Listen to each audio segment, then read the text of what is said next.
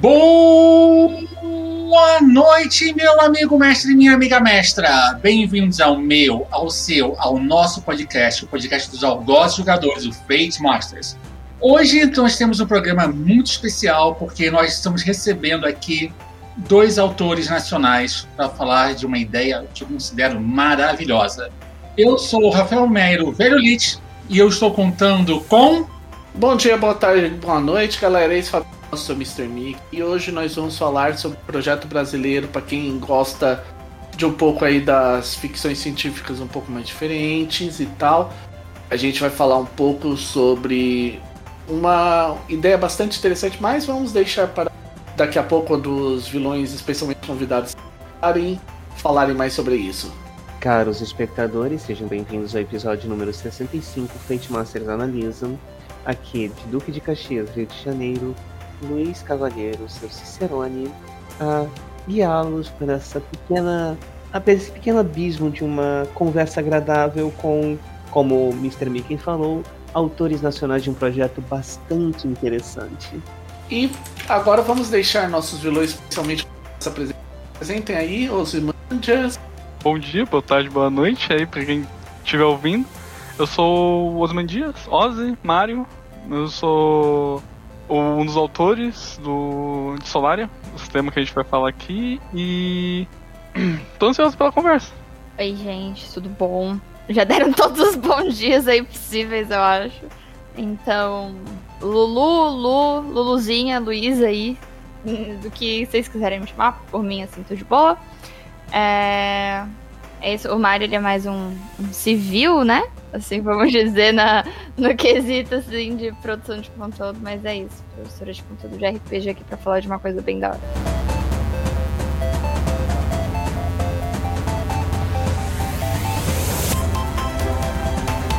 Ok, então, vamos começar aqui uma coisinha simples.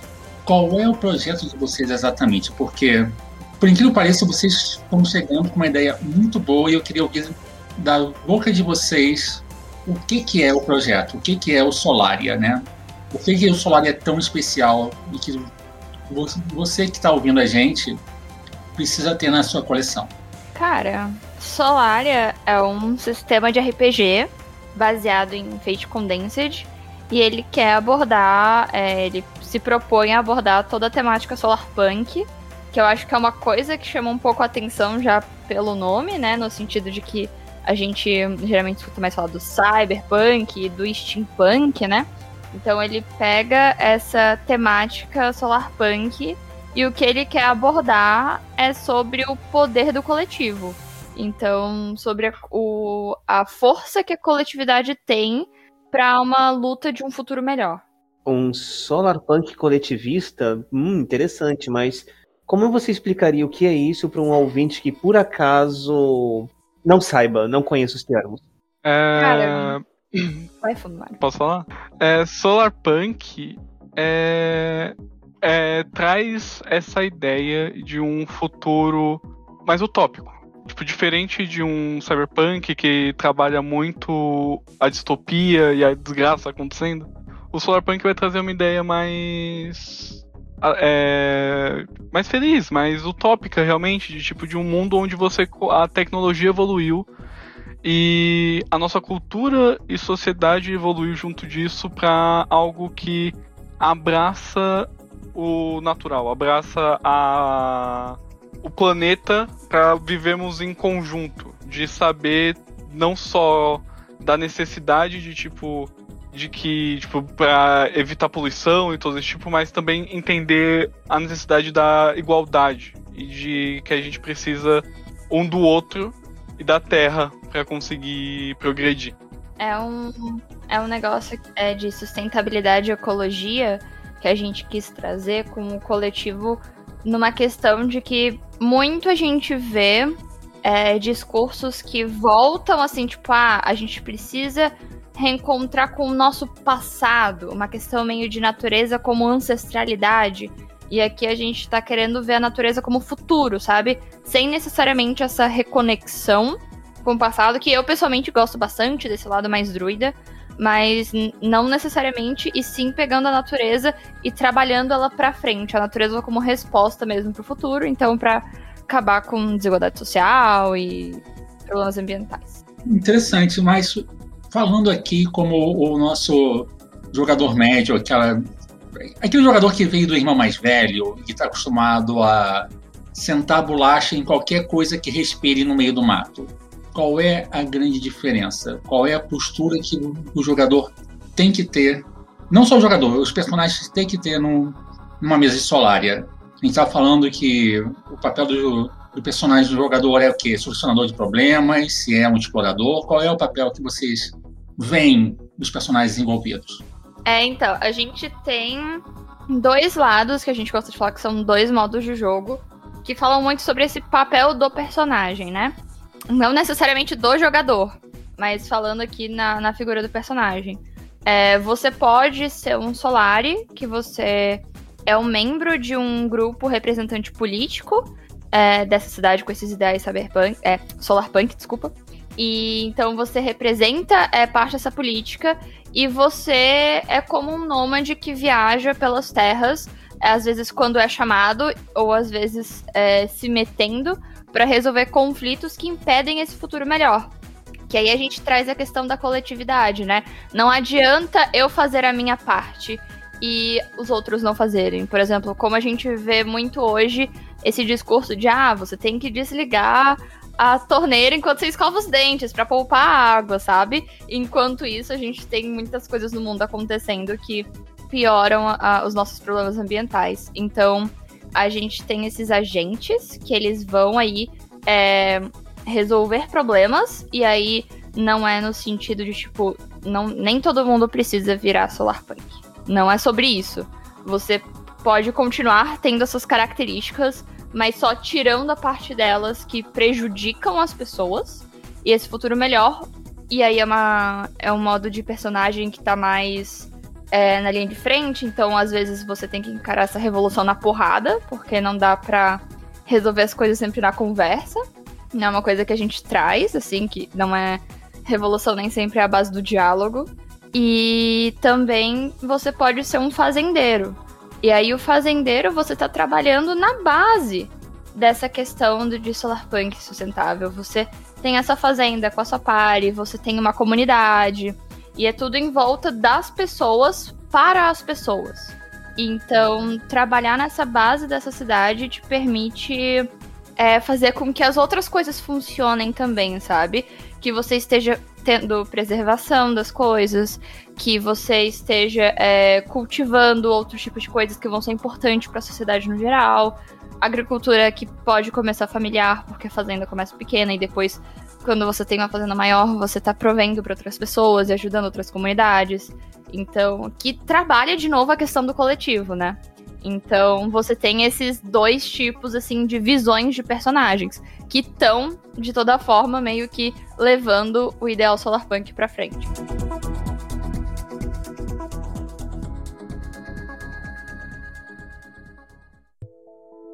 Essa pergunta que eu vou fazer não estava na pauta. É, eu vou eu, inclusive, vou deixar a cargo de vocês decidir se querem responder ou não. Que é uma coisa que eu falo para todo mundo que é um problema que eu tenho com os. Vou colocar aqui X-Punk, entende? Que eu percebo que o maior problema desses jogos, em geral, e aí não é, e às vezes não é nem problema com jogos, mas com as pessoas que jogam esses jogos, é tipo, eu vou pegar o caso clássico do Cyberpunk. Cyberpunk era sobre você ser um cara ferrado, que tenta fazer a melhor escolha possível e tenta ajudar os outros, mesmo sabendo que todo mundo quer comer suas vísceras. No final das contas, a maioria dos jogos de Cyberpunk é sobre se entupir de cibernético, catar uma metranca e sair matando tudo que anda que se move, tudo que se anda e que se move pela terra. Assim como o Gothic Punk também se tornou um grande ofensor nesse, gênero, nesse, nesse sentido. É, a mesma coisa pro steampunk e tal. Até para alguns jogos que tem, por exemplo, Return to the Star, que é eles partem do que eles chamam de Hope Punk, né? Que é a premissa de você, ok, o mundo é positivo, mas não adianta, você vai ter contando. Sempre tem alguma coisa para você consertar e se ninguém consertar a tendência é que aí eu queria, eu queria saber, assim, é, como é que vocês tentam deixar a coisa, digamos assim, estimular a coisa a ser menos a parte da estética, ou seja, pra pegar um exemplo Cyberpunk, menos sobre caras com jaqueta de couro, cibernético até o rabo e metrancas gigantes e katanas de monofilamento. E mais sobre realmente essa proposta que a Luluzinha falou, sobre seu cara que é o fazendeiro, que tá ajudando a comunidade por aí afora. Existe, em termo regra, algo que vai estruturar isso bem, assim? Obviamente, eu, eu imagino que eu entendi que você, pelos dois modos que vocês têm aí, os modos de jogo, que é o Fazendeiro e o Solari, eles permitam isso. O que, que você pode adiantar sobre isso? A gente, tipo. Parou, a gente bateu de frente enquanto tipo, a gente tava cri é, não criando a proposta, mas apresentando a proposta pra gente que a gente conhece sobre essa parte do de onde tá o conflito, de onde é o, o que que é o punk do ou tipo o que que por que que isso é um punk, sabe? Tipo, essa pergunta da, de, tipo, das pessoas não realmente, tipo, olham pro cyberpunk e pensam, que nem você falou, de tipo, ah, é um mundo futurista com neon, os caralho, que tá meio zoado. E esquece da parte da do punk realmente, que é a luta, né? Que é você entender por você estar tá de baixo e você entender a luta, a causa e, e essa luta por igualdade do movimento punk. Essa luta de você de todos terem os mesmos direitos e que todo mundo é tipo é necessário e o Tani tipo o, a gente vai trabalhar a gente quer trabalhar o Solar Punk com muito da ideia do, da luta política. Então a gente vai a, gente, a proposta do nosso cenário tá nessa luta tá no expor essa luta desde, desde o começo e desde as suas bases.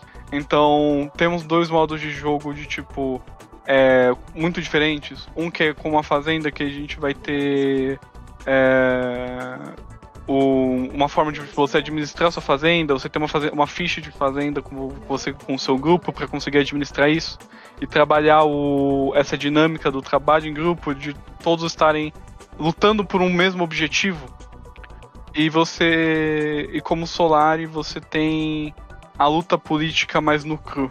E você é, está mais envolvido na causa. E você está mais envolvido, tipo, na ideia de que. Com um pouco, um pouco do hope punk de tipo. Sim, a gente tá em uma situação melhor, que não tá no caos, mas a luta continua. Porque se você não parar de lutar, as coisas regressam. Então você ainda precisa se esforçar por isso. Então o a ideia de a gente manter o punk, de manter a parte da de, tipo, da luta tá tá na não só na proposta, mas tipo nessas coisas, em coisas mecânicas que a gente coloca que vai que é para trabalhar o interpretativo, para trabalhar o grupo como como um grupo, não o seu individual é trabalhar o, a luta que, pela luta que você tá, pelo, pela ideia. Nessa questão das mecânicas, um spoiler então que a gente vai soltar aqui, para ter um exemplo, por exemplo, é, ele tava falando que as fazendas têm ficha, né? Então a gente tem aí é, algumas inspirações, tipo Blood and Honor e tal, para você montar essa fazenda com a sua equipe. E a gente vai estar tá disponibilizando tipos de fazenda que são fazendas que você tem um foco para você começar. Depois você pode desenvolver ela, administrar ela, melhorar ela, assim, como você quiser. Mas é um lugar de onde, tipo, é, tipo quando você vai começar o Stardew Valley e aí você tem que escolher se você quer fazenda na praia, se você quer no escuro, onde tem monstros, sabe? E entre essas opções que vai estar disponíveis é, no playtest, a gente tem, por exemplo, ver como que a gente está trabalhando essa ideia um tipo de fazenda onde a gente trabalha engenharias tecnológicas. E aí, por quê? É, a gente está falando de uma cidade que quer se desenvolver tecnologicamente para sustentabilidade e ecologia. Parte da questão é, delas são essas fazendas que ficam em volta e que cuidam e que provêm e que ajudam e que de certa forma controlam parte dessa ecologia da cidade. Então, é, não tem como eu ser um pesquisador sobre ecologia estar lá no meu escritório digitando no meu computador e tendo ideias se eu não tô no cotidiano daquela fazenda. É muito de se colocar nos lugares, sabe? Não tem como eu, por exemplo, eu faço licenciatura. Não tem como eu estar tá discutindo prática pedagógica se eu não estiver na sala de aula. A Universidade Brasileira tende a discordar do seu argumento. É, não, como, eu, sei. Mas é, são, são questões que a gente realmente enfrenta, mas é, você percebe esses problemas. Então, é, esse tipo de fazenda tecnológica, por exemplo, é para você, enquanto pesquisador de, de ecologia, ir lá e você trabalhar esse tipo de craft e tudo mais dentro da fazenda, porque você vai ver o que, que vai ser útil para você e vai evoluir, vai virar pesquisa e evidentemente pode virar algo para a sociedade inteira, sabe?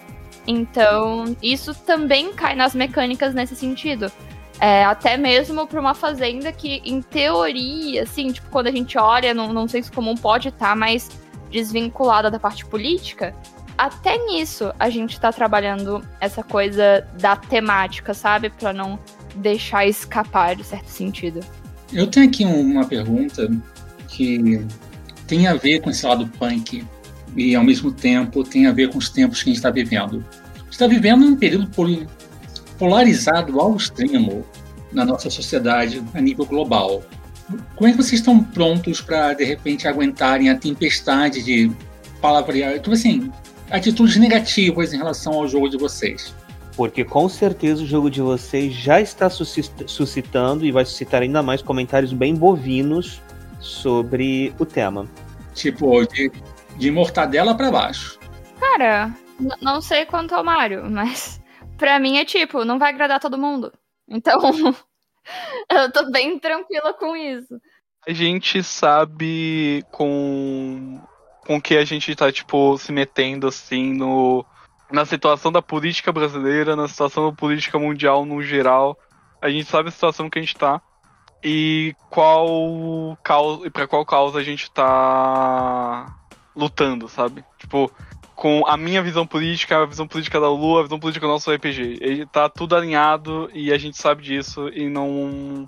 E é um RPG porque a gente quer trabalhar o, a, a importância da igualdade, a importância do dessa luta política por um mundo melhor e se a pessoa olha para o mundo solar punk, para a proposta, para a ideia e, e fala, pô, acho isso daí meio errado, hum, não acho que nem eu nem a luta tipo se importando em querer agradar esse tipo de gente, sabe? Então, é porque no final das contas, tipo, é... a gente tem que escolher para qual público a gente quer apresentar. Não vai dar para você simplesmente atirar para todos os lados e isso dá certo. Então, é ter a noção de que vão ter comentários que eles vão ser construtivos e que a gente vai conseguir melhorar em cima disso e realmente, às vezes, abraçar outras comunidades que a gente poderia estar abraçando mas é ter a ideia de que vão ter comentários que, sei lá, a gente tá falando aqui, querendo ou não, de uma cidade é, mais socialista. Querendo ou não, estamos falando de uma cidade mais socialista. Alguém pode Eu virar. Eu diria mais anarquista do que socialista. Sim, anarco-ecologista. Ah. Ecologia existe já há um tempinho, mas continuando aqui. Mas de, de qualquer forma, às vezes alguém olha aquilo e vai fazer é, comentários, às vezes, não necessariamente sobre a política, mas como, ah, é, Solarpunk não existe. Tem gente que acha que não, não tem como ter um RPG de Solarpunk, que não é que não é uma não é punk nesse sentido, sabe? E e OK. Eu discordo que para ter paz precisa ter um conflito para essa paz seja dinâmica, não estática. É, mas o problema aí, eu até anteriormente a lebre do do punk, porque muita gente acha que punk é estética, né? Então, é, que é o neon, é, né? É, como eu disse, é o neon, é colete de cor, é as katana, a metranca, é, é sair quebrando tudo, é sair quebrando tudo e sendo contra tudo e ao mesmo tempo contra nada, sabe? Sabe aquele tudo? É o famoso, você, se você é contra tudo, no final das contas você não é contra nada. E tipo, não, não é porque. É, não é porque você ganhou uma luta que você ainda não tem coisas para reivindicar, sabe? A nossa cidade que trabalha Solarpunk, ela teve uma revolução. Mas não quer dizer que todas as pessoas estão mega contentes e olha, chegamos aqui ao ápice, pronto, estamos utópicos. Não, é um processo de construção. Você tem que continuar lutando pelo seu direito, senão, se você fica de boa, alguém pode ir lá e tirar os seus direitos. A gente vê isso nos dias de hoje, sabe? Recado e... claro para os brasileiros mais jovens dos dias de hoje que acreditam que porque causas já foram vencidas antes, elas seriam mantidas. Exatamente. A gente vê ao longo do mundo é, várias lutas querendo regressar direitos de pessoas LGBTQIA, por exemplo. E isso é uma realidade. Então, é, é, isso. Não é porque a gente teve uma revolução solarpunk, que o povo foi lá, lutou e aquilo ganhou, que a gente tem que ficar de boa. E essa luta constante, eu acho que a gente traz muito punk nisso também, sabe? De não, é, você pode começar o punk num lugar completamente desfavorável, tipo cyberpunk, onde você está lá, é, naquele sistema totalmente opressor para você e várias várias né, pontos aqui no meio sobre esse resumo. E você pode estar numa cidade que teve uma revolução que deu certo e você ainda é, lutar para que aquilo melhore. Não é porque deu teve uma vitória que tá todo mundo contente. Se a revolução não for permanente, ela deixa de ser revolucionária. É, isso é aqui pegar um gancho meio aleatório, isso me lembra um pouco é, um anime recente que é aquele Keep Your Hands Off Ken. Que é, eu não vou dizer o que acontece assim, por que que rola o que eu vou dizer, que é basicamente o final, mas eu não vou. É, todo mundo tá gostando dos eventos finais tal, e até uma pessoa que era meio reticente fala, pô, é, alcançamos um objetivo, aí quem era a protagonista, que estava cuidando de tudo, a última frase é ela olhando pro céu, pensando nas coisas, ela é o bastante. É, depois a gente cita Trotsky aqui, tudo é válido. Mas enfim. Ok, eu estava pronto para o Sr. Leguin, que era uma das minhas autoras anarquistas prediletas e que é uma das mães do Solar Punk, indiretamente, mas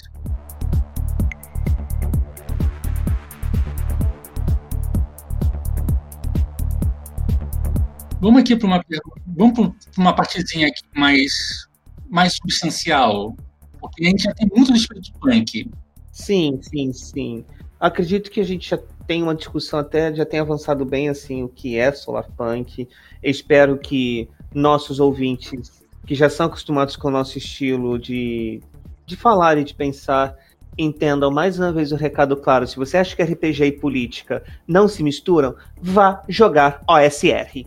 Mas, enfim, eu tenho uma pergunta para vocês. É, vocês já deram bons motivos para estarem escrevendo um cenário solarpunk, um jogo solarpunk, excelentes motivos, mas de onde saiu essa ideia? Um olhou pro outro e falou, vamos fazer? O que que foi o gatilho? Quase. Foi quase isso, foi quase isso, na não, verdade. Tudo bem, não, tudo bem, é completamente... É, história. Conta a história pra é, gente. A Lu, a Lu tava, tipo, um dia em live, e daí ela, tipo, falou. Mano, é, falaram alguma coisa no chat, eu não, não lembro exatamente o que. E daí ela falou, pô, e se RPG de fazendinha? e daí ela, tipo, daí ela falou isso comigo, e daí, tipo, é... A gente tinha visto coisas de, de solar punk, não sei se no dia, não lembro exatamente que, que putz, não lembro da, o contexto certo. Época. É assim, ó. Uh, eu vi um, um comercial de iogurte chamado Dear Alice. Não sei eu se vocês já viram. É, Dear Alice, é, deixa aí pra gente ver pro pessoal eu vou, ver. Eu, eu vou aí... É Parece daquele tipo de, de, comercial que só apresenta que é um comercial no final, mas o tempo todo tiveram diquinhas e no final você só percebe que, meu Deus, era um comercial. E ele é todo estilo Estúdio Ghibli, fazenda futurista para as pessoas. E aí eu tava tipo, caraca, adorei esse comercial, nossa, e aí eu fiquei tipo, hum, eu quero jogar um RPG de fazendinha. Imagina um RPG de Stardew Valley. E aí a gente já tinha olhado, né, que nem o Mário falou, coisas de solar punk, porque foram palavras que surgiram sobre esse comercial. E aí a gente ficou, e se a gente fizesse um RPG, assim, solar punk? Mas se, assim, só pensando na possibilidade. E aí, quatro meses depois, aqui estamos. Aham. É, eu sei como é. Às vezes Quatro acontece meses isso. depois, uma esbarrada no Fate Moça. Aham. É, eu sei como é isso, porque às vezes a ideia vai maturando e que coisa abre e vamos, vamos nessa. Fagulha é boa essa, hein? Só digo isso. Fagulha é boa. Ligou o motor de prima. Mas a partir daí, a partir do iogurte, como é que foram as discussões que levaram vocês a. Ok, um comercial de iogurte que não parece comercial de iogurte. Como assim foi estrutu... vocês foram estruturando assim? Tem como seria assim muito spoiler pedir pra vocês mostrarem essa como as engrenagens geraram pra até chegar onde chegaram? A gente, tipo, olhou pra essa, toda essa situação de, tipo, RPG de fazendinha, vamos fazer? Daí a gente, começou, a gente começou a trabalhar essa ideia e a pensar como que a gente poderia estruturar toda essa essa luta e essa, esse, essa ideia em um RPG. E daí a gente começou com essa base, RPG de fazendinha. Então a gente começou como com a parte, tipo, ah, como que a gente trabalha um RPG pra você criar um- uma fazenda em grupo e conseguir evoluir ela. Eu já nessa época eu já conhecia Blood and Honor, que foi uma inspiração grande pra gente por conta do sistema de administração do clã, de criação do clã. O clã é um personagem, inclusive é o personagem principal. Então, eu já tinha essa base desse sistema, tipo, comecei a conversar com o como que a gente conseguia adaptar isso pra uma fazenda, como que a gente conseguiria adaptar isso pra algo não tão extremo quanto Blood Blood and Honor. Isso, tipo, em questão mecânica, né? Tipo, como que a gente cria um sistema que a fazenda é um personagem, mas, tipo, em Blood and Honor, o seu, seu personagem morrer, foda-se, tá ligado? O importante é o clã, a gente não quer algo assim. Então, como que a gente faz as, as mudanças necessárias?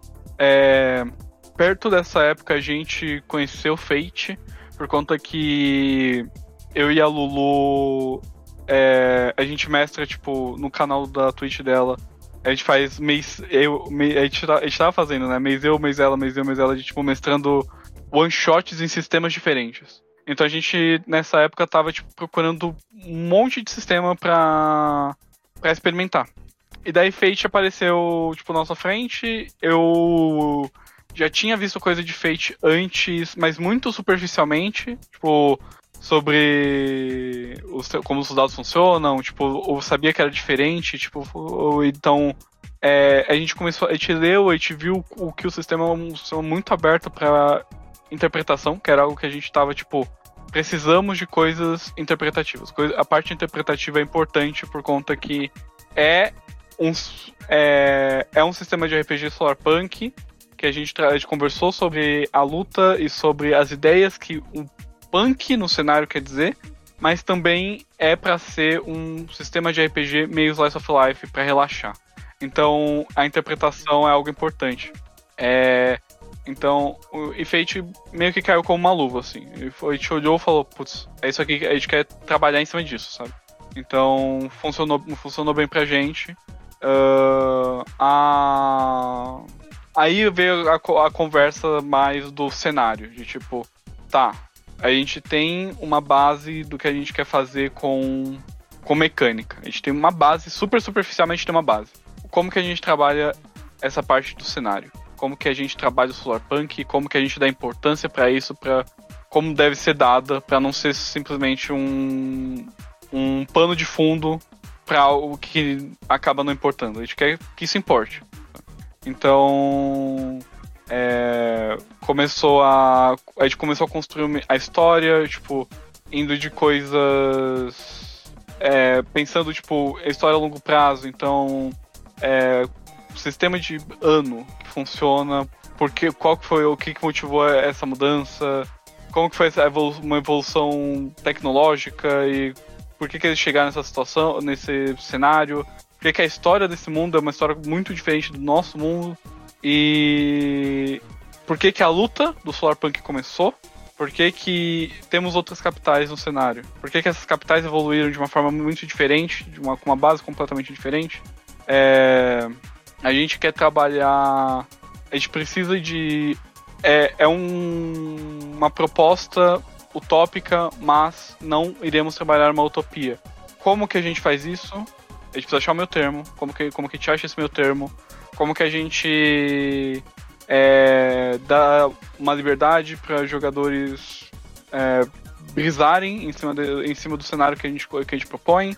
É, então a gente começou a, a, a pensar muito assim, tipo, nessa parte depois do. Dessa, de, depois da ideia vindo do nada. A ideia vindo do nada, a gente comprou a ideia. Agora como que a gente faz ela dar certo? Ele falando de uma maneira romântica para dizer que foram algumas horas com um Google Docs aberto, falando, vai, brainstorm, qualquer ideia é válida. Aí alguém falou, não, essa ideia é ruim, é, é, tão, é tão ruim que a gente nem vai escrever ela, vai, qualquer ideia é válida. E aí começa um monte de frase, jogar em palavra. E aí volta, tá, a gente tem essa ideia. Aí de repente a gente vai ler melhor, que aquela ali não, não condiz. Não, apaga essa outra. E aí vai. E aí vai, vai criando esse, esse, esse processo de criação, assim, meio louco nesse sentido. Ou seja, uma grande sessão zero. de certa forma é isso. E eu acho completamente válido. Fez o quê?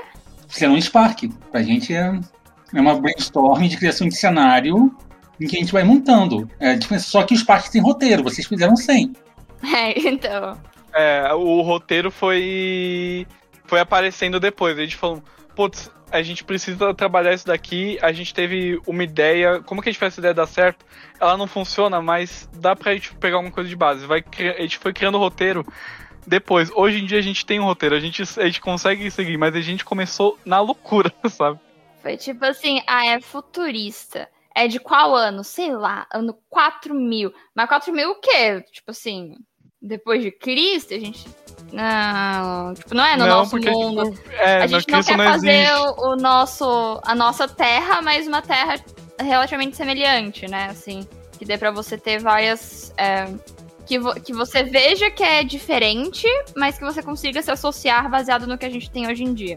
E aí a gente ficou, ah, então tá, então vamos fazer uma coisa. Qual que vai ser o nosso ano zero? Aí pesquisa. Ó, se a gente escolher esse ano zero, baseado mais ou menos, assim, na história aqui do nosso planeta, a gente estaria mais ou menos em 3 mil e pouco. E aí vai. E aí começa a jogar. E aí, que né, o que a gente chegou aqui até foi uma pergunta que vocês fizeram antes, né? Não, não aqui no, no, no podcast, mas que a gente fala que é o ano 4093 DCL, né? Que é depois do código de leis. Então a gente resolveu estabelecer que o nosso ano zero é a criação do primeiro código de leis. Então, partindo do princípio de que o que marca o primeiro ano é uma questão social.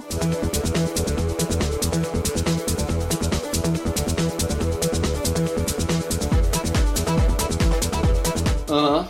É, isso é importante porque você tem esse tipo de definição de ano zero, tá? Isso aí pra muito. Eu, eu particularmente gosto quando o cenário tem esse tipo de coisa, porque, por exemplo, para pegar um exemplo um pouco assim, tem um jogo que eu gosto muito que é o Return to the Star pra Fate também, Hope Punk, que ele coloca, ele se coloca em 2400 a.C., mas na verdade a, a, parte que ele fala que é importante é que são 100 anos depois que o farol é que o farol espacial se apagou e que a, e agora o farol espacial está reativado e as naves é, que fazem o processo de viagem além, é, acima da velocidade da luz pode seguir adiante. E aí ele explica, e aí ele vai falando como é que a sociedade se moldou e tal. E para dar uma ideia até para ficar assim, é um cenário onde eu lembro que o cara quando ele fez o cenário, ele fez para um evento, assim como uma one shot, os caras chegaram, ah, a gente quer jogar num futuro onde o sistema de governo seja sempre onde o sistema de governo do dessa desse dessa sociedade ele é uma, é uma sociedade pós, pós escassez e que é uma sociedade que segue uma ideia meio de como seria o mundo se o mundo fosse se o mundo fosse uma grande Comic Con. E esses marcos são importantes porque é ali que você meio que fala, ok, a partir daqui é que a gente começa a dar o gás. Eu acho isso, eu acho isso importante ter tipo essas definições de ok, a, a partir da onde a coisa vai começar a andar. É realmente, tipo, a gente queria fazer isso porque é, com uma base social, e é o primeiro código de leite, então é uma base social. A gente não. A gente seta aí que não é uma sociedade é, moldada pela religião. Não, historicamente não é uma sociedade moldada pela religião como a nossa é. Isso daí é o que a gente usa pra. Tá. Então as diferenças tecnológicas estão aqui.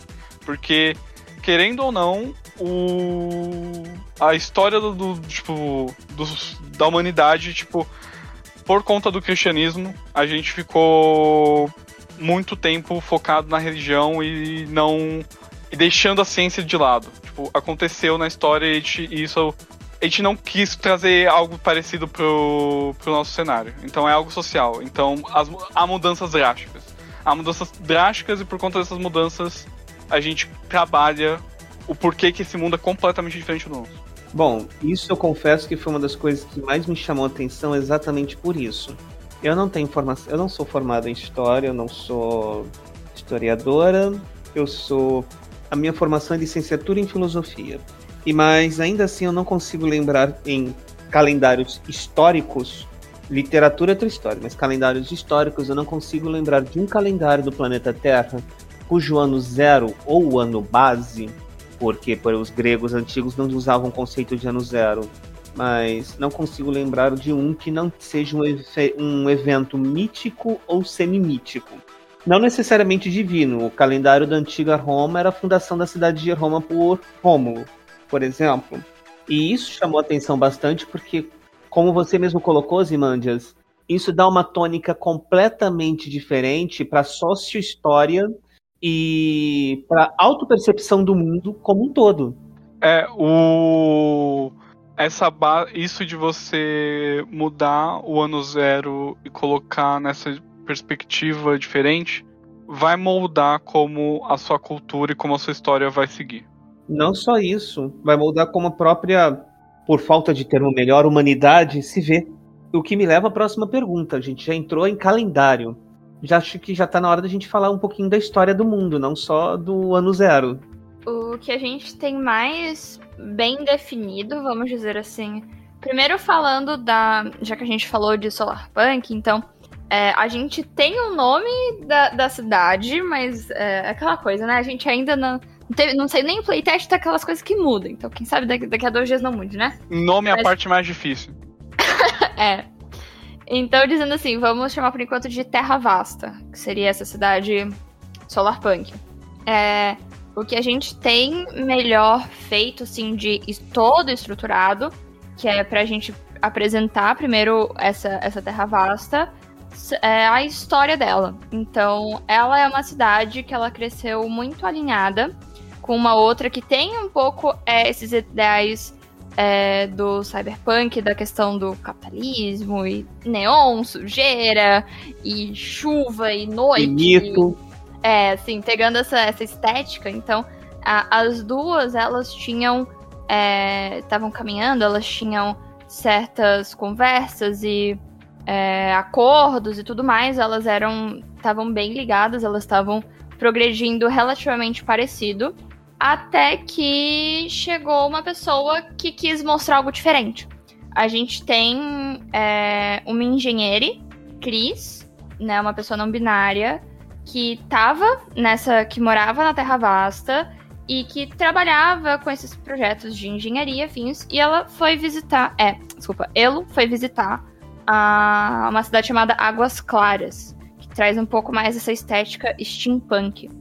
E aí Elo tava lá pesquisando sobre novidades é, dessa questão do vapor e como o vapor ele consegue ser um tipo de energia, querendo ou não, mais limpa comparado ao que as outras cidades tinham.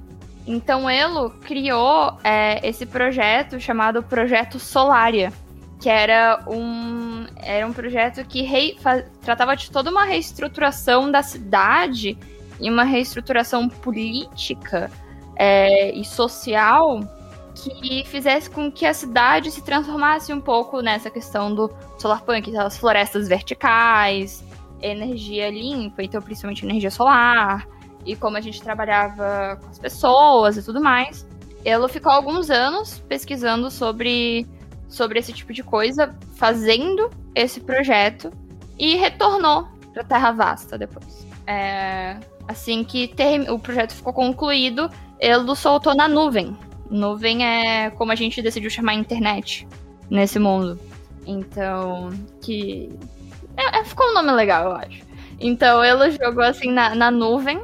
E dentro da, da Terra Vasta, as pessoas começaram a se interessar muito. Meio que viralizou, vamos dizer assim.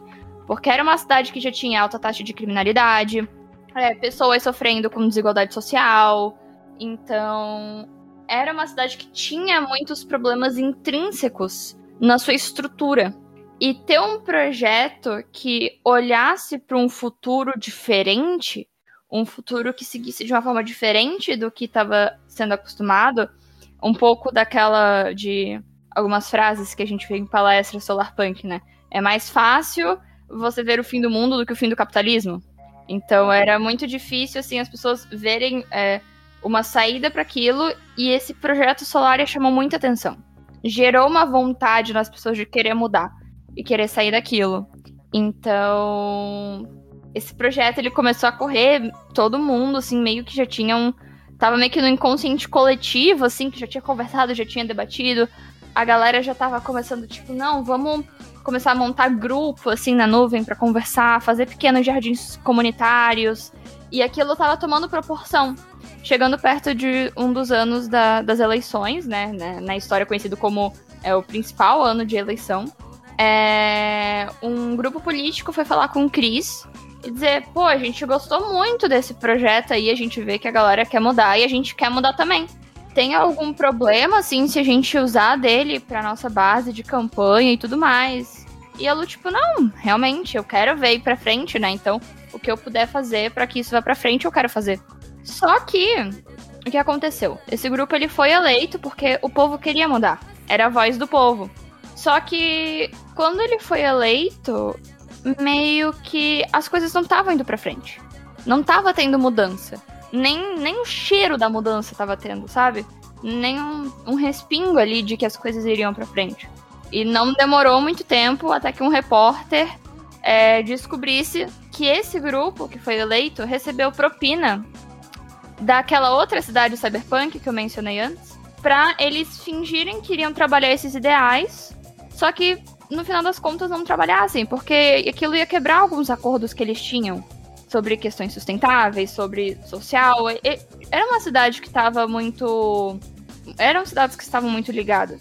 E eles não queriam. Eles viam que mudar para uma questão mais solarpunk iria influenciar na economia dessas. Né, e na relação dessas duas cidades.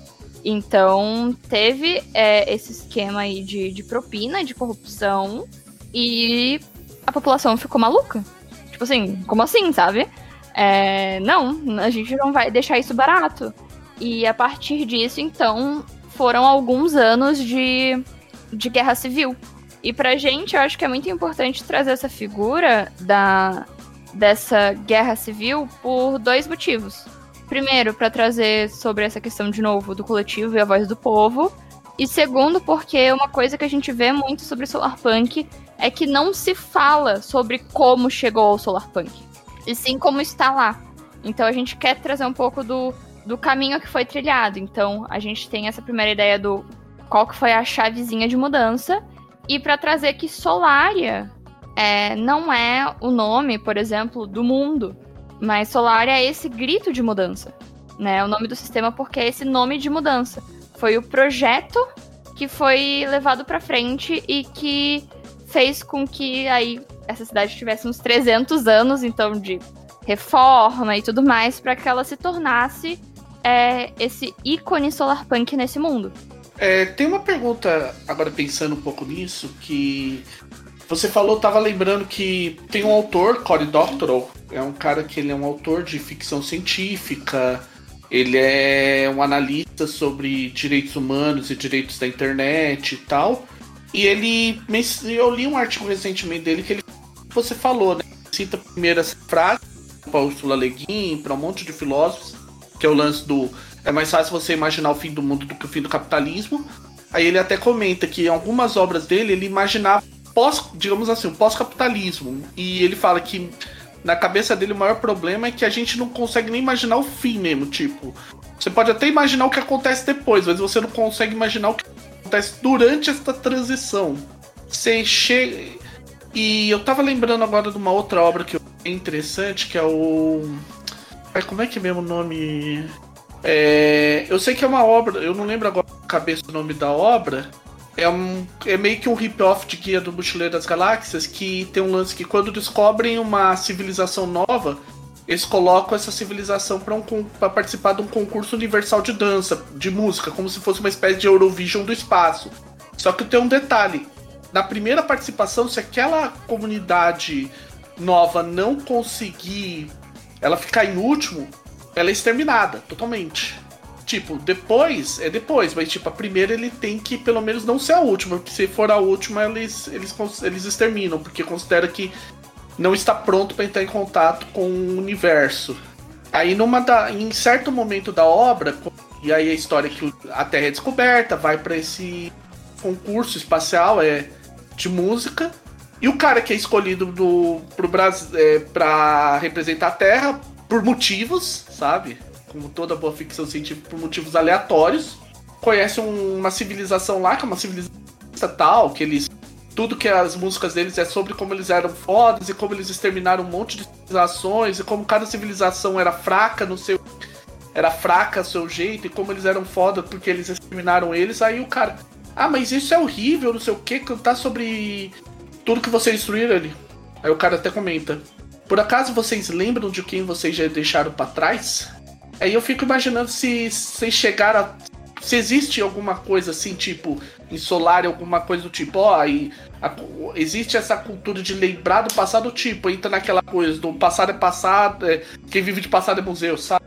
Eu não sei se vocês chegaram a pensar isso e, bom, é uma. Pra mim é importante isso, porque é, eu penso que uma população que não lembra do próprio passado tá fadada a cometer os mesmos erros.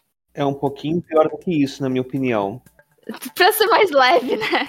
Quem, como é que é mesmo a famosa frase? Quem controla o presente controla o passado, quem controla o passado controla o futuro. Uhum. Enfim, mas isso foi meio que um comentário aleatório que me ocorreu. A gente pode voltar?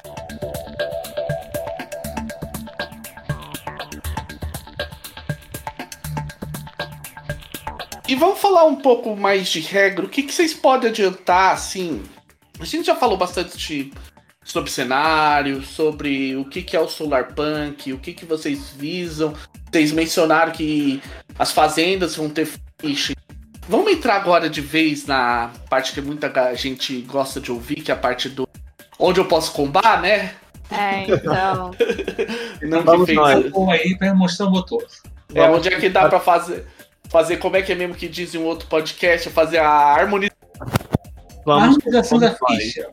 É, primeiramente, vocês já disseram, é baseado no Fate Moça, que é o apelido carinhoso da comunidade para o Fate condensado por algumas razões óbvias. Então, a minha, acho que eu queria começar com a pergunta, não sobre o que vocês usaram no Fate condensado, porque eu acho que apontar o que vocês usaram no Fate condensado, a gente pode ir lá no SRD e ler, não, não é útil.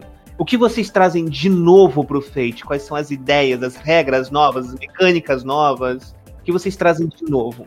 Ou assim também para não ser totalmente aquela coisa já ah, não, vamos ver. Aqui não é também aquela história do ah, com inovadores, mas tipo, o que que vocês brincaram com as regras? Tipo, ah, a gente fez de repente um, por exemplo, para pegar um queridinho meu que é o Tio Down, que eu ainda quero jogar, então tem batalha de dança e coisas do gênero? Tipo, o que, que vocês podem dizer assim que.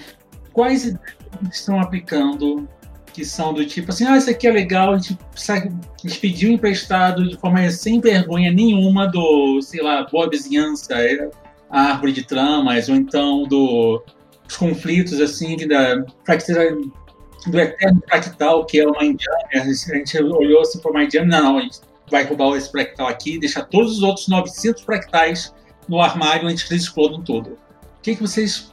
As peças que vocês colocaram novas aí no, no para encaixar, quais foram? Tem, a gente fez mudança, tipo assim, tá, começar por coisas que estão em Fate e que a gente deu uma mudada antes de falar sobre coisas novas. Ok. Essa é a parte onde eu é, gosto. É, acho que a primeira coisa é, tipo, nos é, nos dados, tipo, nos, nos fate points, a gente tava. A gente quer que o seja um sistema é, cooperativo de tipo. É para ser uma mestragem em grupo.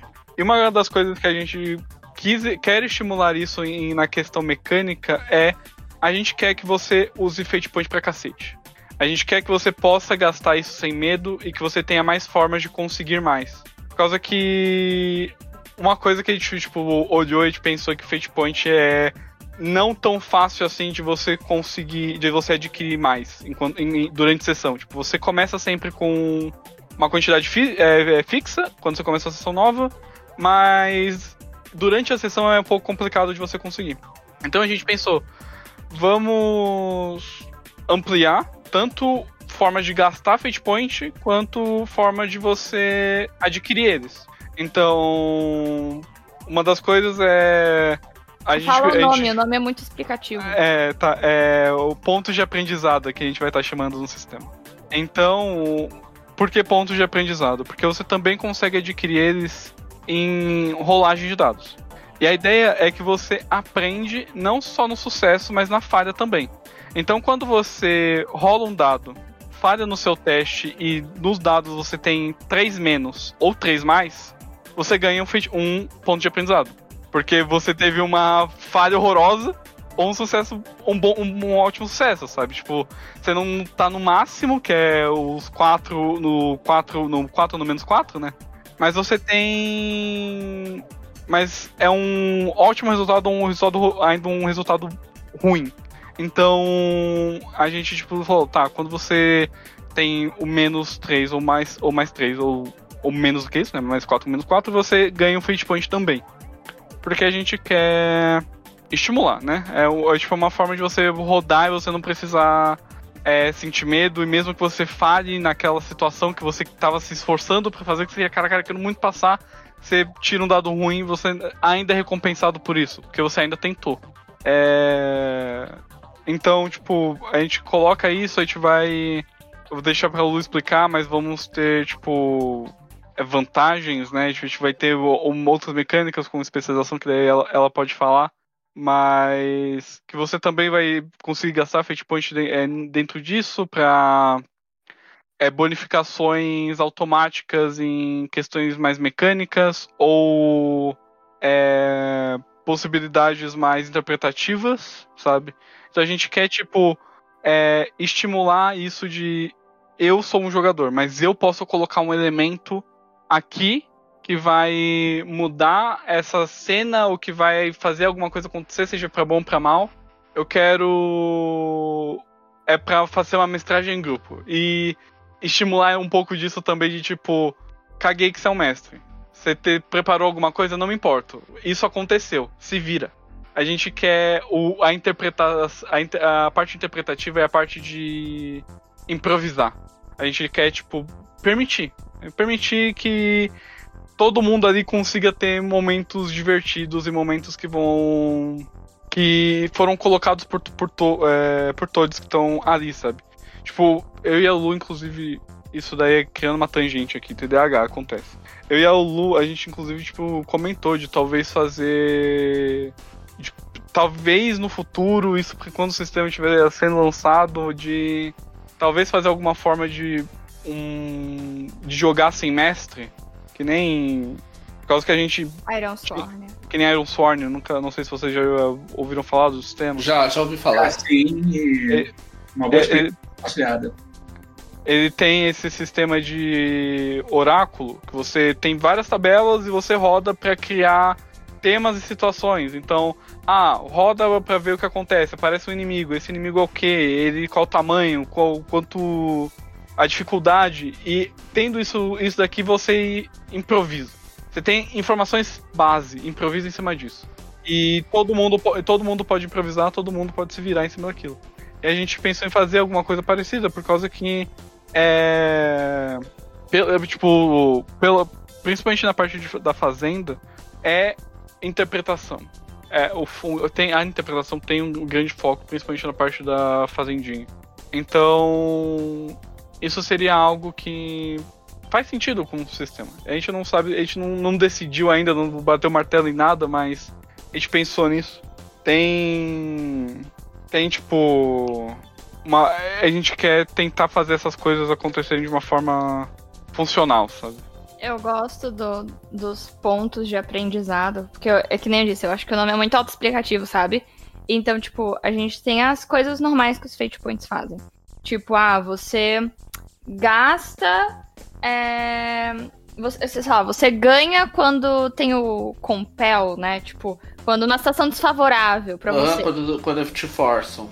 Isso, então, tipo, quer dizer que você tá usando é, tudo que envolve aspecto, você tá. Que você usa o Fate Point, querendo ou não, você tá usando parte de quem você é e da sua vivência para lidar com as coisas em volta. Então você tá aprendendo com você mesmo, sabe? E aí tem isso, tem quando você falha, quando você tem os sucessos. E eu acho que eu acho esse nome maravilhoso. Sim, sim. É muito raro você ver esse tipo de coisa. Eu acho que eu só vi em toda a existência do Fate básico, eu só via mudarem o, o termo Fate Point em um jogo, que é um jogo que eu gosto, mas que pouca gente conhece, que é o Strays. Que é um jogo sobre cachorro, sobre bichos ajudando pessoas. É, em parte porque o Strays foi completamente engolido pelo Secrets of the Cat na temática, né? É, não exatamente porque o Secrets tem uma parte mais. Ele é mais dark e o Strays é muito mais family friendly, mas enfim. Aí continuando. Uma outra mecânica que vem, que a gente mudou de. É, gente, vamos dizer que a gente mudou assim de Fate, que são as vantagens, né? Que elas surgem dos stunts, que eu acho que na tradução ah, é façanhas. Fa façanhas. É. Então. É, a gente pegou essas façanhas e a gente deu uma cara diferente para elas. A gente criou um sistema de especializações. Então a gente tem aí um número que vai variar muito, mas vamos dizer assim, entre 1 e talvez. Máximo, acho que máximo 15. Não chegamos lá, mas é um número relativamente grande de especializações. Que é, elas em si não fazem nada. Mas elas são base para as vantagens. Então, por exemplo, a gente tem uma especialização que é voltada para hum, criação, tipo craft de coisas. Que a gente tá falando de tecnologia, né? É legal a gente falar de criação de tecnologia, ah, criar uns drones, criar uns robôs. Então, dentro dessa especialização de criação, a gente tem vantagens. Que elas, né, você pode eventualmente criar vantagens se você quiser, mas a gente tem uma lista que elas podem, né, te dar mais dois de bônus é, em certas rolagens de dados. Elas podem ter mudanças é, narrativas, então elas podem, às vezes, é, te dar possibilidade de criar mais coisas narrativamente ou de evitar testes para fazer outras coisas. E a gente tem essas vantagens que são um pouco mais fortes que você gasta o ponto de aprendizado para você usar. Que elas também podem ser narrativas ou mecânicas. E eu acho que ter esse sistema de várias vantagens por especialização te permite combar entre as vantagens porque ela não é igual uma classe do D&D, por exemplo, que é muito naquela linha própria, sabe? Que você faz o multiclasse, mas difer... muito difícil as classes conversam para você fazer um multiclasse. A questão é que às vezes, se você quer ser mais suporte, você vai ter, vamos dizer, tipo, quatro especializações diferentes que têm vantagens que te dão suporte para a equipe de maneira diferente cada um do seu jeito. Então é muito do estilo do seu personagem, de. É muito do seu estilo de personagem de escolher quais vantagens você quer. Então você vai ganhar é, esses pontos para você gastar nas especializações e comprar as vantagens. É, um pouco tipo Seven Sea, só que elas não vão ter valores diferentes, mas nesse sentido, de que você recebe um valor para você gastar e conforme você vai subindo de nível, você vai ganhando mais pontos de especialização para você comprar vantagem. E aí que eu acho que é legal da gente permitir os combos. E às vezes a gente não pensou em algum tipo de vantagem que pro seu personagem faz muito sentido e você pode criar também. Então, digamos assim, é, vocês estão trabalhando, então. Deixa eu ver se eu entendi. Você tem perícias, aí essas perícias poderiam. As especializações estariam mais ou menos entre um e outro, digamos assim, no meio termo entre a vantagem, pensando assim, mecanicamente dentro do Fate, entre. Uh, ele seria uma. Poderia atuar como uma ponte de ligação entre as perícias. Uh, as perícias e as façanhas, as especializações? É, sim, a gente continua com as perícias, a gente não mudou elas. E sim. a gente continua com os aspectos também. Não, tudo bem. É, é que eu tava tentando. A ideia eu achei legal, mas eu ainda tava. Eu, eu fiz essa pergunta porque eu tava tentando ver, assim, em termo mecânico, Uhum. onde esse cara encaixaria. Mas sim, a ideia parece bastante boa que talvez provenha aí uma ajuda para uma reclamação muito contínua do pessoal do, em relação ao Fate, é que o Fate ele é granular de menos. Uhum. Então, tipo, cada perícia faz. É, o- é o, é o que a gente fala do problema DD. Então, o cara que usa, por exemplo, lutar, ele luta com a mão vazia, com uma. com uma. com uma garrafa de cerveja, com um taco de beisebol, com uma espada laser ou com um grande sabre superdimensional, como se fosse a mesma coisa. Ou com um saco de couro cheio de peças de Lego também. É, enfim, ele com qualquer coisa ele luta da mesma forma. O que o que a gente brinca do efeito 3DT, porque o 3DT também tem isso. Você pegar dois lutadores com força igual, um pode ser extremamente forte, o outro simplesmente só conhece exatamente onde acertar pra fazer doer. É, vamos dizer que, tipo, as especializações, é, bem nesse nome de o que é você é especializado. Então, pegando o exemplo da criação, por exemplo, né, de, de você ser alguém que crafta coisas. Então, você pode ter vantagens dentro dessa especialização de criação, que vamos dizer que elas fazem assim, ah, é, você recebe um bônus de mais dois em jogadas de criação para consertar um equipamento, caso você vá realizar a sessão. Ou você pode por causa que você sabe craftar, você simplesmente consegue olhar para uma tecnologia ali que é, a gente ainda tá pensando na questão de tecnologia, tipo nível de complexidade, né? Mas digamos que você olha para uma tecnologia de escalação simples e você consegue é, copiar ela. Você bate o olho e você consegue imitar ela. Isso é uma coisa, querendo ou não, narrativa. Né? Mas te abre esse leque. Então, funciona realmente nessa coisa das façanhas que elas também têm esse. fazem esses caminhos, assim, que depende, né, da, do que, que a façanha é. Mas a gente traz, então, para esse sistema de várias especializações, que tem essas vantagens dentro, com opções, né? São opções, e você eventualmente pode criar também. E a gente va- vamos ter, tipo, especializações amplas para conseguir abordar diversas áreas, como a Lu falou. Então você é, consegue fazer meio que papéis de um grupo de RPG. Tipo, se você for pensar em um, um grupo mais, de, mais básico, de um sistema, de, tipo, de diversos sistemas seguem esse tipo de padrão, de tipo, ah, uma linha de frente, um, um curandeiro, tipo, você consegue ter esse papel em diversas coisas diferentes. Então você não precisa seguir um padrão, você não precisa é, seguir um, uma linha específica ou, ou comprar uma vantagem, uma especialização específica para conseguir fazer é, isso que você quer. Você consegue seguir diversas formas diferentes que é limitado pela criatividade, sabe?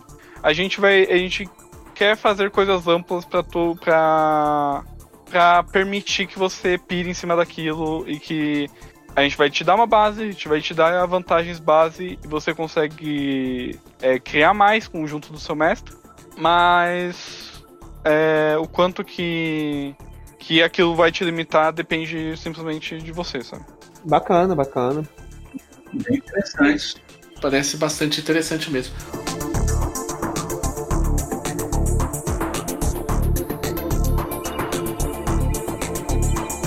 Além disso, vocês têm mais alguma coisa que vocês alteraram no Fate, ba- no Fate condensado ou que vocês tenham incluído que vocês queiram comentar pro pessoal para de repente dar uma animada aí na galera?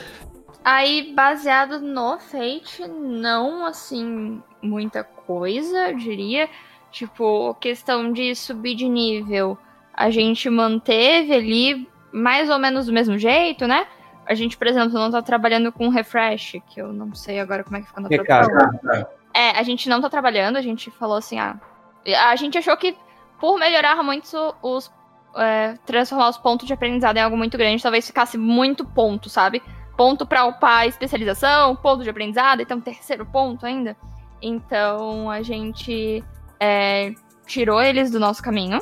A gente vai, a gente vai trabalhar, tipo, realmente por sessão, você começa com um X número de pontos de aprendizado.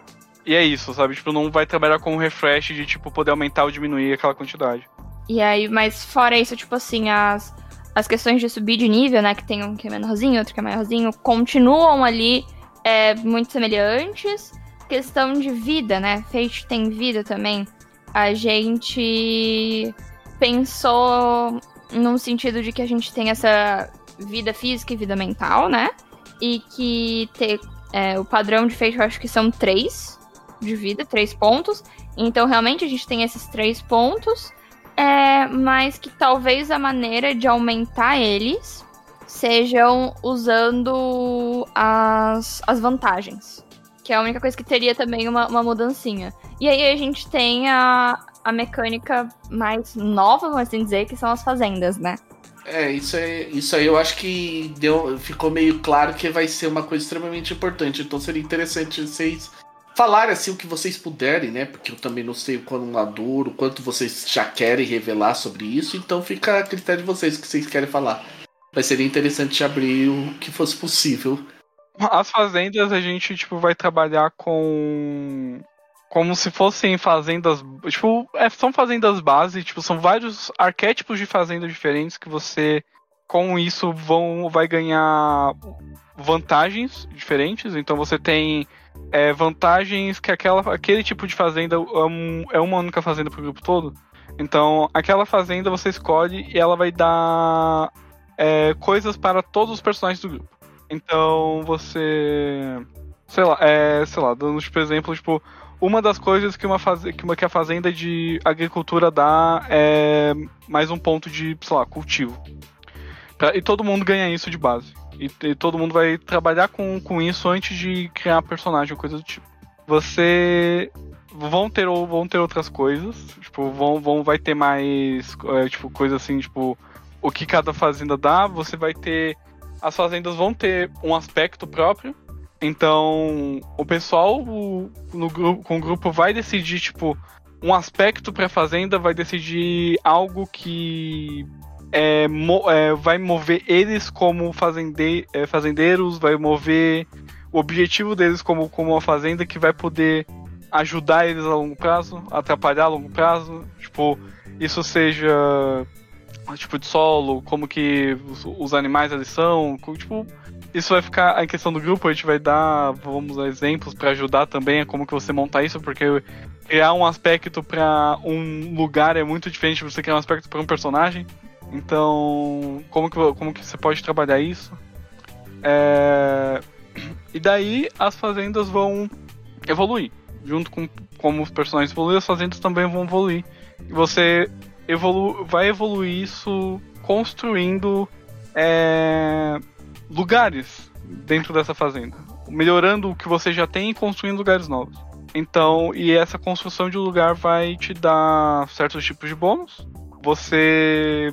É, você vai ter opções dif diferentes, assim, tipo, pra é, construir e evoluir quando você. Porque uma, uma fazenda de agricultura é muito diferente de uma, fazenda, uma é, pecuária, sabe? Ou uma fazenda tecnológica, por exemplo, que nem eu mencionei. É, é, um dos tipos de fazenda vai ser essa fazenda que o foco não é necessariamente o cultivo, o foco é você criar tecnologias para ajudar no cultivo seu e dos outros. Sabe? Então, é o experimental, é você, tá, eu quero criar é, um, algo que me ajude na, a regar as plantas, ou a cuidar dos animais, ou a colher frutos de árvore, tipo. Então você tem. Você vai ter essas fazendas diferentes para você trabalhar, que ela vai. Que daí tem essa base do. do Blood Honor. E essa. Essa ideia de você é, ir evoluindo e ela evoluir junto de você e você. As missões diárias, assim, tipo. Os, os objetivos vão mudar de acordo com o que você quer fazer com a sua fazenda. Então. Vai é, a gente tem isso na, em mente que, tipo, é uma sociedade que ela não necessariamente. que é, ela, trabalha, ela trabalha com monetário em questão de dinheiro, mas é super, super superficialmente. Então você não compra uma melhoria para sua fazenda. Você não gasta dinheiro para ir lá e pagar alguém para construir, tipo, sei lá, um galinheiro. Você precisa é, fazer aquele galinheiro ou adquirir materiais ou arranjar gente, você ir atrás disso, de, tipo, pô, é, quero pedir pro marceneiro fazer esse, esse galinheiro para mim, o que, que eu posso fazer para ele em troca? O que, que tipo, você precisa? Você, é, é, eu arranjo o material, eu arranjo é, o maquinário que você precisa, o que, que, como que a gente trabalha isso? E, as ideias, e a ideia é você ir evoluindo a fazenda tipo, dessa forma assim mais realmente objetiva, você criar objetivos para ir atrás disso do que você Entendi. Do que você simplesmente tá, o objetivo, nossa, a gente precisa de, sei lá, mil, mil dinheiros pra, pra, pra comprar isso daqui. Não, é.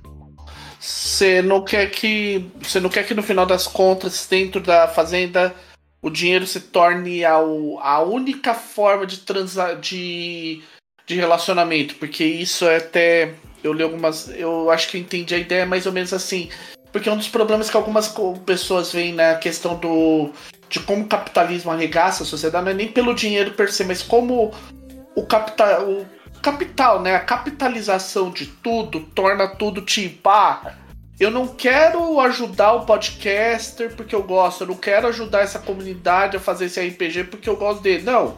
Eu vou lá e compro e tipo, acabou. Minha, meu relacionamento com a comunidade acabou no momento que eu compro. Eu comprei e acabou. Uhum. E isso tem dois motivos, assim. Um, porque é, principalmente se tratando da Fazenda, como é um RPG mais de roleplay, a gente vai ter o cuidado de criar uma comunidade em volta de NPCs que seja viva o suficiente para os jogadores se interessarem, sabe? Então, porque a gente está falando de um futurismo e geralmente o futurismo ele vem muito com as máquinas, ah, o poder das máquinas, isso e aquilo. E o, o nosso Solarpunk, bem, ele realmente tem essa tecnologia, mas é com as pessoas que esse lugar fica bom. Não adianta a gente evoluir tão assim sustentável ecologicamente se não valer a pena com quem a gente está do lado. Então é sempre ter essa preocupação de estar com pessoas. Então tem esse ponto, né, de que quando você vai fazer esses desafios, ver essas melhorias e evoluções como forma de desafio é, narrativo, além de ajudar no andamento da mesa, te permite essa interação com esses NPCs. E tem também o fato de que pô, vamos falando de game design, colocar um sistema de lucro para cada tipo de fazenda, cada coisa que você quiser plantar, vender, nossa, ia ser um rolo. Que daí eu vou dizer assim: ah, você vende é, melancia, abacaxi e laranja. O jogo eu tô falando, eu quero vender maçã. E aí, como é que você vai se virar para colocar um sistema de monetário de maçã, sabe? Sim, além de não ter a ver com a cidade, não fazer sentido colocar uma lógica de lucro e dinheiro, ia ser muito complexo também. Ia ser uma coisa assim que ia, eu acho que a gente quer fazer coisas que sejam amigáveis para jogadores novos, sabe? Então, é, como o Ozzy estava dizendo, tipo, são fazendas muito diferentes. A gente vai ter uma lista de melhorias que, né, se você quiser inventar uma, fique à vontade, mas a gente vai ter essa lista de melhorias que te permitem é, evoluir essas fazendas e a gente vai estar tá dividindo elas em duas. As personalizadas, então as que combinam mais com o caminho que você escolheu, e as gerais, que são as que, né, não estão necessariamente na, naqueles caminhos, mas você pode pegar qualquer uma. O objetivo de separar em personalizada é porque fica muito mais fácil na hora que você estiver lendo um livro. Bem, eu tô aqui escolhendo então que eu quero trabalhar com agricultura. Ah, eu tenho esse tipo de melhoria que comba com as minhas vantagens e com as minhas coisas de agricultura, que legal. Mas e se eu quiser pegar essa coisa aqui da pecuária? É possível, você faz o que você quiser com a sua fazenda. Mas, de novo, é tentando fazer algo que seja amigável para quem estiver lendo o sistema pela primeira vez. O que eu acho que é muito importante, esse explicar bem, dar exemplos, né? E fazer com que até quem não joga muito RPG consiga entender e queira montar uma mesa. Eu tenho uma pergunta aqui para vocês. Não sei se, vocês já pensaram nisso ou não. Qual é o, o podcast? A gente defende muito a sessão zero como primeiro forma de gente fazer o nosso contrato social e segundo como estabelecer a zona em comum do que todos querem. Vocês têm alguma mecânica? Vocês têm alguma coisa focada para essa fase do jogo, que é o preparativo de tudo? Ou está seguindo o fluindo normal? A gente não bateu, mas a gente tem uma ideia, né? A gente não bateu o martelo em nada, mas eu e a Loit também sabe da importância da, de uma sessão zero, porque é na sessão zero, tipo, seja uma sessão zero juntando para criar o personagem, seja é, a, a sessão zero como a conversa para você com o grupo e o grupo decidindo o que, que tá fazendo, tipo, esse momento antes realmente, esses momentos antes realmente da mesa começar, esses momentos que você precisa é, se vocês precisam se conectar como um grupo, né? A gente entende desse disso, tipo, é, precisamos ter é, entender qual caminho a gente está seguindo para essa mesa e a gente precisa definir nossos limites também. O que eu não quero trabalhar. Eu tenho, sei lá, fobia de alguma coisa. Tem esse tema que me dá gatilho, eu não quero trabalhar com isso. É, são conversas importantes que precisa ter. A gente não bateu um martelo em nada, tanto porque a gente também tá em uma fase muito muito no começo da produção, tipo, na parte do livro mesmo, a gente tem é, a gente tá trabalhando cenário, a gente tá trabalhando mecânica, mas o a parte do livro e de como que é, essas coisas mais entre aspas por fora assim, a gente não tomou tempo para decidir. Mas sim, a gente quer colocar algo algo falando sobre, sabe? Nem que seja nem que seja tipo um parágrafo falando. É algo importante, fácil. Surgiu a ideia de que serve como sessão zero, tipo, é, a construção da fazenda no nível 1, sabe? Então, como você chega lá, você limpa as coisas, você vai organizando, como é que aquilo toma forma, como um jeito de ser uma sessão zero, por exemplo. Mas a gente ainda não moldou, não pensou como trabalhar exatamente isso, mas é, é o que chega perto dessa ideia de, de sessão zero. Talvez vocês encontrem uma referência para isso que você acabou de escrever, Luluzinha, numa mecânica que é descrita no, no, no Fate básico, a fase treio. A gente pode dar uma olhada, é sempre bom ter referências assim pra entender melhor como que a gente trabalha essas coisas.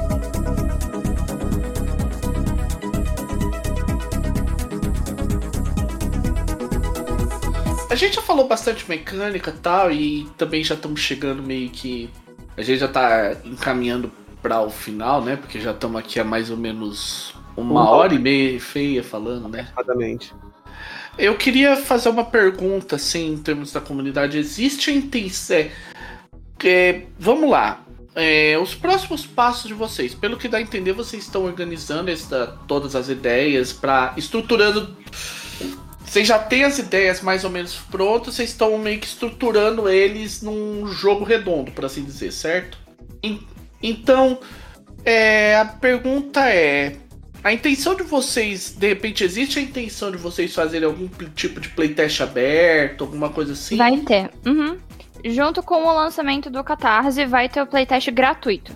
Vai ter um livro de playtest gratuito. Que é o que a gente é... tá escrevendo agora. Tipo, é, é, a gente tá exatamente nesse momento, sabe? Escrevendo o playtest. Antes disso, foi algo que a gente anunciou hoje, inclusive, tipo, no Twitter nosso Insta. A gente vai fazer mesas de teste pra ver como que as pessoas reagem e daí conseguir críticas para mudanças, tipo, na prática, sabe? Não só no teórico das pessoas vendo o que a gente falar, mas a gente, as pessoas jogarem e a gente conseguir escutar, tá, isso daqui tá ok, isso daqui não tá, a gente precisa mudar. Então a gente é, vamos fazer mesas de teste que vão estar tá abertas, vão acontecer no mês que vem. Esse mês vai ser tipo para as pessoas falarem, pô, a gente tem interesse, a gente colocou um formulário. Mês que vem a gente vai começar a fazer essas mesas. E daí junto com o com o Catarse vai sair um playtest gratuito. E lembrando, né, que é tipo um playtest, que, uh, que algumas pessoas confundem com, tipo, fast play, que querendo ou não é diferente, né? O fast play geralmente ele tá mais fechado. Tipo, tá mais certas coisas, né? Uhum, o fast play ele é uma coisa já mais pronta, o playtest muita coisa pode mudar ainda. Eu ouvi a palavra catarse algumas vezes em menos de 10 minutos. Como assim? Planos? Fale sobre esses planos. É, já, assim, é, eu sou uma pessoa muito organizada. E eu, eu gosto muito de ter as coisas. Então, quando a gente é, falou assim, bem, a gente vai fazer esse sistema. A gente vai querer lançar ele, beleza. Então a gente procurou artista, é, diagramação, né? Tipo, designers para diagramação e tal. A gente fechou a equipe. E a gente falou, ó, vamos anunciar então, vamos ver aqui um prazo que a gente consiga criar a imagem, a logozinha, bonitinho, barará. Que a gente vai vir aqui e vai lançar. E depois a gente já vai lançar com data para o Catarse. Nesse meio tempo a gente vai estruturando, produzindo e afins. Então, é, desde que a gente lançou, a gente tem aí que a gente vai.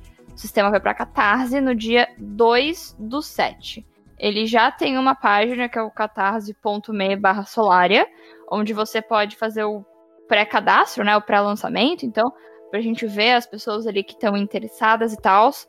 E porque é, nas lives, às vezes, eu recebo dúvidas de tipo, ah, já tem uma ideia de tipo preço e tudo mais, né? Que isso é uma coisa que a gente vai vendo. A gente teve é, reuniões com editoras também, então quem sabe venha físico do livro. Mas só para dizer, quem está realmente interessado em adquirir o sistema é muito importante. Isso para qualquer coisa que você for apoiar, gente. É muito importante o pré-lançamento porque quanto você tem uma noção de quanto que vai custar as coisas baseado em quantas pessoas estão interessadas, sabe?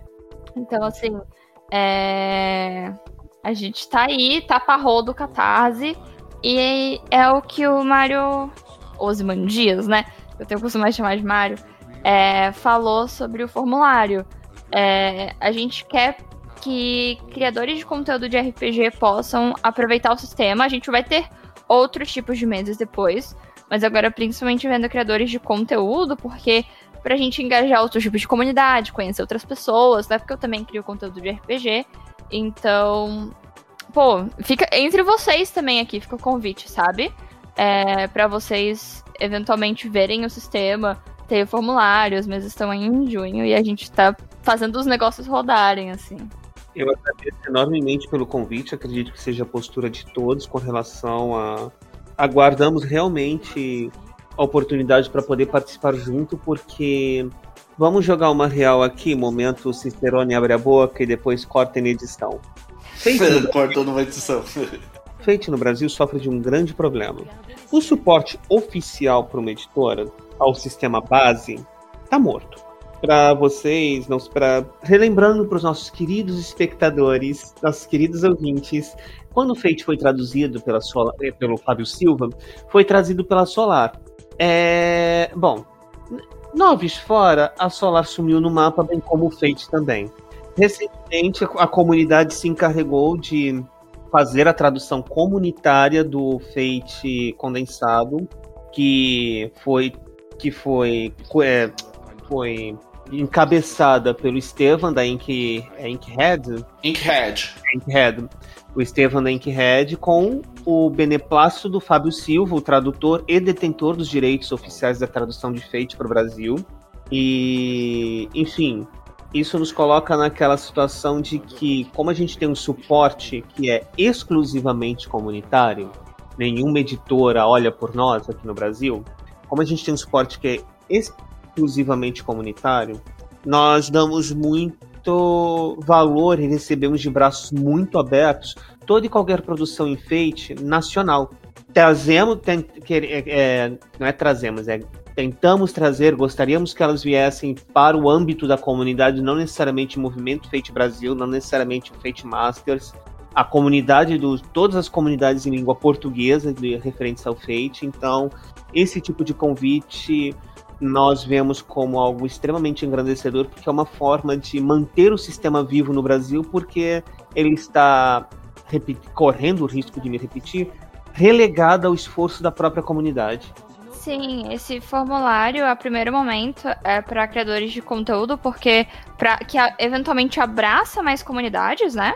E é, acho que é mais fácil também da gente fazer relação, porque é um, vai ser um beta mais fechado, nesse sentido, né? De que a gente vai olhar o formulário e vai ver.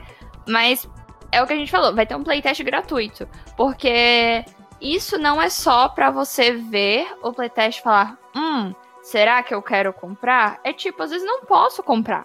Às vezes não posso apoiar e é uma forma de continuar mantendo o sistema vivo, né? É o portfólio do sistema, querendo ou não. Então, é uma coisa que a gente tem se preocupado E, querendo ou não, a, a comunidade olhar uma coisa muito positiva, né? A gente falou de mecânicas de feito que a gente modificou e ver como isso vai ser recebido é uma coisa que interessa a gente. Sim, ainda mais se a gente considerar que tem uma tradição incrível do jogador brasileiro, que é de adaptar. Não sei se é da época de vocês, mas, porra, sistema Diamond, por exemplo. Pô, o que, que não foi adaptado para Diamond no início dos anos 90? Nossa, nem fala. Mas é, isso é uma verdade, a gente tá. Então a gente quer ver mesmo mais suporte. A gente, eu tô. Novamente eu tô. Vou fazer aqui meu meia-culpa. A gente tá devendo aí pro pessoal do Nova Amsterdã uma chamada para vir aqui pro Fate Masters falar um pouco mais. Então a gente precisa também falar com o pessoal do Nova Amsterdã. Estamos falando aqui com vocês. Já falamos com a Indivisível, com a iHunt. E a gente tem que que embora não seja uma produção nacional, é uma produção, né? Porque eles estão trazendo, eles vão fazer um cenário mais brasileiro do iHunt. Então a gente precisa ter mais. É, porque é isso, a gente tá meio naquela, a gente tem que trazer esse senso da comunidade de todo mundo tá se ajudando. Porque sem comunidade, o Fate está numa situação ímpar em relação a porque é um sistema extremamente conceituado, é um sistema extremamente premiado, mas que no Brasil ele é exclusivamente comunitário. E aproveitar aqui em Solar a gente fala de coletivismo, né? De coletividade. Uhum. É, passamos nós com as nossas mãos tudo que a nós nos diz respeito.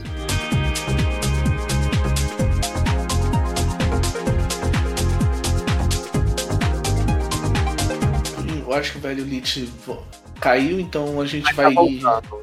Tá, tá voltando? Tá, então a gente vai fazendo isso. Vamos fazer os. Uh, vamos então aí abrir. Abrir o encerramento, né? Então. Osimandias, Luluzinha, é, façam aí o seu jabá, seus comentários finais. Falem sobre outros projetos caso vocês tenham, outras aplicações, outras coisas que vocês façam, enfim. Ah, tudo isso, manda, em bala aí e façam suas considerações finais. É... Ok, eu sou o Marius Mandias, como falei, tipo, eu, como o Malu comentou durante o podcast, eu sou mais, mais um civil, assim, eu não, eu não sou. Eu não, tipo, não tô no YouTube, não faço live, não faço, tipo, faço nada assim. Essas coisas é tudo com ela. Ela tem um monte de projeto e coisa assim, tipo, eu ajudo. Eu ajudo com o que eu posso, mas na, tipo, nada meu, não tenho nada pra mim, tipo Tô lá na live dela de vez em quando mestrando, e mais é isso. Meu Twitter, que daí é onde as pessoas podem, tipo, me seguir e eu. que eu mais vou ter contato assim é arroba underline. É, de resto, sou, é tipo, muito mais tipo, pessoal, ou não uso, tipo, não uso mesmo, então. É. É isso, assim. O, a maior divulgação vai ficar na mão da Lu. Ele é mod de uns canal de RPG aí conhecido que ele não fala também, mas talvez seja. Dependendo do tipo de não é meu? de RPG. Não, mas dependendo do tipo de conteúdo de RPG que você consome em live, talvez a pessoa já tenha te visto. É por isso que a gente falou, outros projetos, qualquer coisa que você faça aí, talvez esse já seja um famoso e a gente não saiba. Eu, eu reclamo, eu reclamo pra ele que ele não faz o jabá dele direito. Fala aí. Não, mas não tem, muito jabá, não tem muito jabá. Tipo, sei lá, talvez a pessoa pode me conhecer porque eu sou mod do Dragão Espaço Roxo. É. Pedroca também, mas o, faz muito tempo que eu não, tipo, não, não passo por lá por conta de, tipo, de tempo mesmo. Mas não, não sou famoso, só tipo, ajudo o pessoal no, no chat quando dá, assim. E é isso, sabe? Tipo, não, não tem porque eu, não é algo a se, a se divulgar, é só. Gente, já está na moderação do Pedroca, já é alguma coisa. Você desconhecido não é. Com certeza. Não, e também é praticante do maior pecado de todos, a humildade. Já jogou em live com eles na época do Final Fantasy XIV Online. Meu na Deus do céu, é, é, muito, muito simples isso, meu Deus, não é jabá. Faz o teu jabá, que daí é a coisa mais, mais importante assim. É, tudo, é, ah. Ele é gente como a gente. Ele quer dizer isso. É humildade. É o João Dória, né, que tá tomando caldo de cana com um suéterzinho pendurado nas costas, né? O café da manhã é um pouco manteiga. Gente como a gente. Né, eu só Lulu, Luluzinha, Lu, Luísa, muitas pessoas chamam ele das minhas variações. Tem Ururu, uma variação também. Então, criadores de conteúdo de RPG, de LOLzinho e jogos independentes. Faço lives na Twitch, que é twitch.tv. Tem um canal no YouTube que eu fico muito feliz que você joga lá Luluzinha RPG, você me acha. Tipo assim, que é muito difícil, porque tem o clube da Luluzinha, né? Então, geralmente, se você joga alguma coisa, pesquisa em Luluzinha, geralmente vai ir pro, pra, pro clube da Luluzinha, pra, pra revistinha e tal. Então, se você joga Luluzinha RPG no YouTube, você me acha. Eu acho que é um grande feito. Então, é um canal que volta muito pra RPG. Então, conhecer RPGs diferentes, eu apresento RPGs diferentes, falo as minhas primeiras experiências de mestre. Tenho a campanha dos subs também de RPG que vai para lá. É, que inclusive a gente tava falando de mesas, né? Que vão ter mesas também durante o Catarse. E a gente vai ter mesa com certeza para subs na, em Solaria. E então tenho meu Twitter, o meu Instagram também. Eu, eu tenho um bit.ly, bit.ly barra aluzinha, underline, eu acho. É. Vai estar tá tudo no show notes, gente. É, Relaxa. vai estar, tá, vai estar. Tá.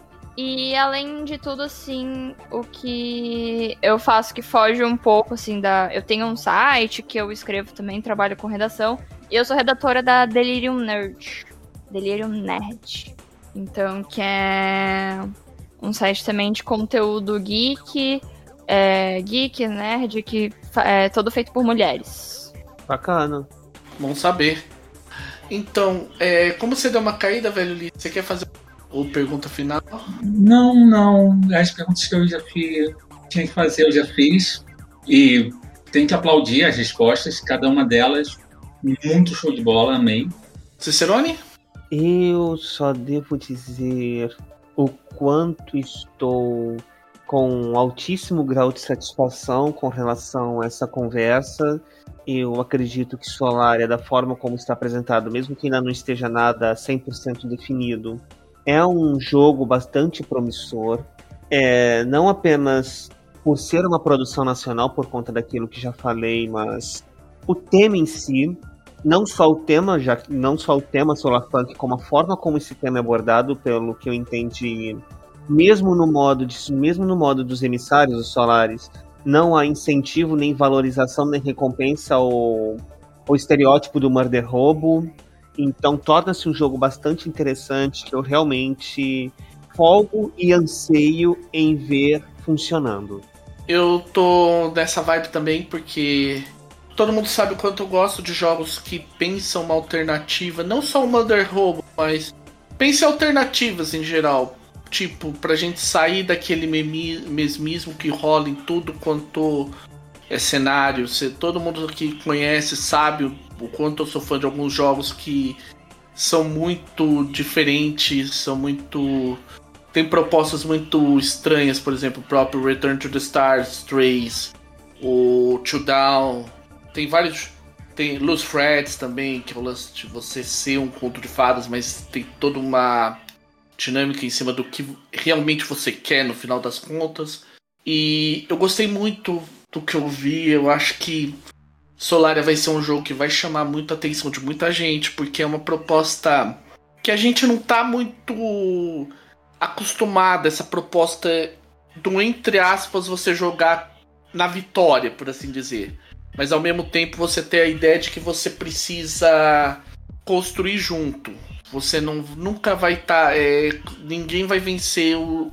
Não existe o vencer o jogo, por assim dizer quebra aquela, mesmo em outros jogos mais colaborativos, muito aquela rotina do eu vou o cara que vai aparecer mais. Então isso é uma meio que vira uma vitória. Não, você vai você vai aparecer tanto quanto todo mundo junto, todo mundo ali.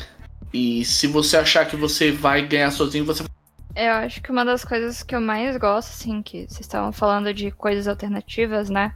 Que foi uma, uma preocupação minha e do, do Ozzy, de como que a gente traz esse solar punk, mas sem ser de uma maneira que parece que a gente tá, tipo, catequizando as outras pessoas, sejam todos solar punk, sabe? A gente não queria fazer isso, porque a gente não acha que isso é benéfico.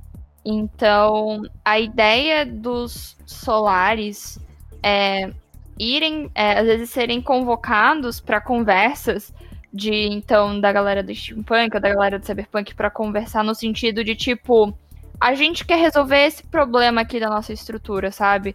Porque o, a ideia do sistema não é tipo Solarpunk é o melhor, isso, vamos para frente, vamos lá, somos.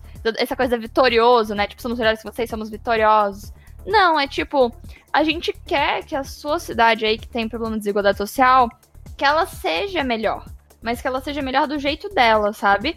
Então a gente quer resolver a corrupção e os problemas que impedem o futuro melhor de outras pessoas, que é, atrapalham a qualidade de vida de outras pessoas, mas que você seja melhor do seu jeito, que você possa evoluir dentro de si. E eu acho que isso é uma coisa que traz muita questão política, assim, muita conversa, sabe? De como. E às vezes também vai ser meio brutal, né? Nem sempre um. Nem sempre um, um super cara dono de uma corporativa gigante vai olhar pra você e falar: Ah, tá, que eu vou mudar aqui o meu modo de ser. Entendi. Bom, Alguém. É, eu acho Não, que então. Um finalzinho aqui, só para arrematar tudo. É, a gente tem uma ideia do cacete aqui que pode funcionar muito bem. E é um mais um daqueles jogos que a gente sabe que tem uma tendência que a gente está vendo por aí. Então, se você ainda tem um pouquinho de dúvida, esquece, só investe. Porque isso é um investimento, isso não é tipo assim, eu vou comprar alguma coisa e vai ficar bonito na, na prateleira, ou então tá lá assim no HD, assim, naquele cantinho especial, naquela parte que você faz de tudo para não apagar. Não é nem isso. A ideia é para ser praticada. E, sendo bem honesto, a ideia parece que está em ótimas mãos. Porque o Solarpunk é fácil você falar. Tipo, é fácil você encaixar assim uma proposta Solarpunk em um jogo tipo Mindjammer, que é aquele batatal que lida com pós-humanismo em diversos níveis e lida com uma utopia fantástica que não que a gente olha assim no tipo assim cansa para ler apesar não importa quanto amor eu tenha cansa para ver cansa para ler. Aqui pelo visto não é o caso. A única coisa que eu quero falar mesmo é que gente conheço mais o tema teve um, há 10 anos atrás aqui no Brasil a gente teve uma uma coletânea de contos que foi considerada um pouquinho, como posso dizer, à frente das discussões que estava tendo aqui. Foi feita pela editora Draco. Vale a pena dar uma, uma lidinha para você já se acostumar com os conceitos. São bons autores. Eu, se não você não gostar, pode me cutucar, puxar o meu dedão na comunidade, entendeu? Porque eu vou te defender ela até o último dos meus dias. Então é isso, gente. Ah, o link eu vou colocar aqui no show notes também, porque 20 reais o livro no, na Amazon vale a pena. E é isso. Bom, acho que então fica só aqueles. Pra gente encerrar, aqueles recados de sempre, né, gente? Comunidade do Fate, do Fate Brasil no Facebook, comunidade do Discord do Fate, do movimento Fate Brasil. Tem, os links estão sempre no show notes do episódio. Os comentários são sempre bem-vindos. A gente tá no Facebook, tá no, tá no Discord. Também temos o e-mail, fatemasterspodcast.gmail.com. E comentem, falem sobre esse sistema tal. Vamos dar, antes de encerrar, aproveitar aí um momentinho rápido jabá pra, pra Evil Hat, né? Que é a nossa mãe. Uhum. Um jabá barra chamadas armas, barra qualquer coisa. Tá aberto aí o playtest do Fate of Undar, para que, é, que é a continuação barra expansão do cenário de Mestres de Undar em inglês. Tá aberto para é um playtest público. Portanto, gente, lembrem-se, é um playtest, então coisas podem mudar até e é feito para quebrar mesmo, é pro pessoal saber onde tá quebrando a coisa, o que tá funcionando, o que, que tá quebrando. Então, quem quiser participar, o link vai ficar no show notes do episódio e eu posso adiantar que vai ser muito prazeroso ter mais BR nessa história, porque é um cenário que é de muito gosto para todo mundo. Eu, até onde eu percebo dentro da comunidade, é um cenário de muito gosto, tanto lá fora quanto aqui, e que merece uma participação aí para uma coisa expandida. E para encerrar, seja com Dar, seja com o Solar é aquela coisa que a gente sempre diz, né, gente? Quanto mais feito, quanto sempre mais, mais feito, melhor. E obrigado aí, Osimandias, obrigado, Luzinha. E até a próxima, pessoal!